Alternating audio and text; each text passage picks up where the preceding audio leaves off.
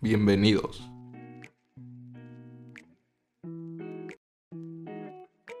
Cannabis y deporte.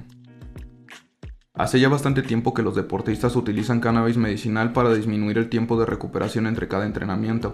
Aumenta la concentración de los atletas y demostró tener propiedades antiestrés dando como resultado un mejor rendimiento, contrariamente a lo que se cree. A pesar de los efectos positivos del cannabis en el deporte, su consumo sigue prohibido y sancionado. A nivel deportivo se considera dopaje positivo cuando la concentración en orina de los metabolitos del THC es superior a 15 miligramos, sin embargo, no todas las federaciones prohíben su uso, por lo que no siempre es susceptible a sanciones. Uno de los efectos más conocidos del cannabis son sus propiedades antiinflamatorias y analgésicas, por lo tanto, los atletas que padecen inflamación muscular y de articulaciones o dolor extremo después de una intensa sesión de entrenamiento pueden encontrar en el cannabis medicinal una gran fuente de alivio.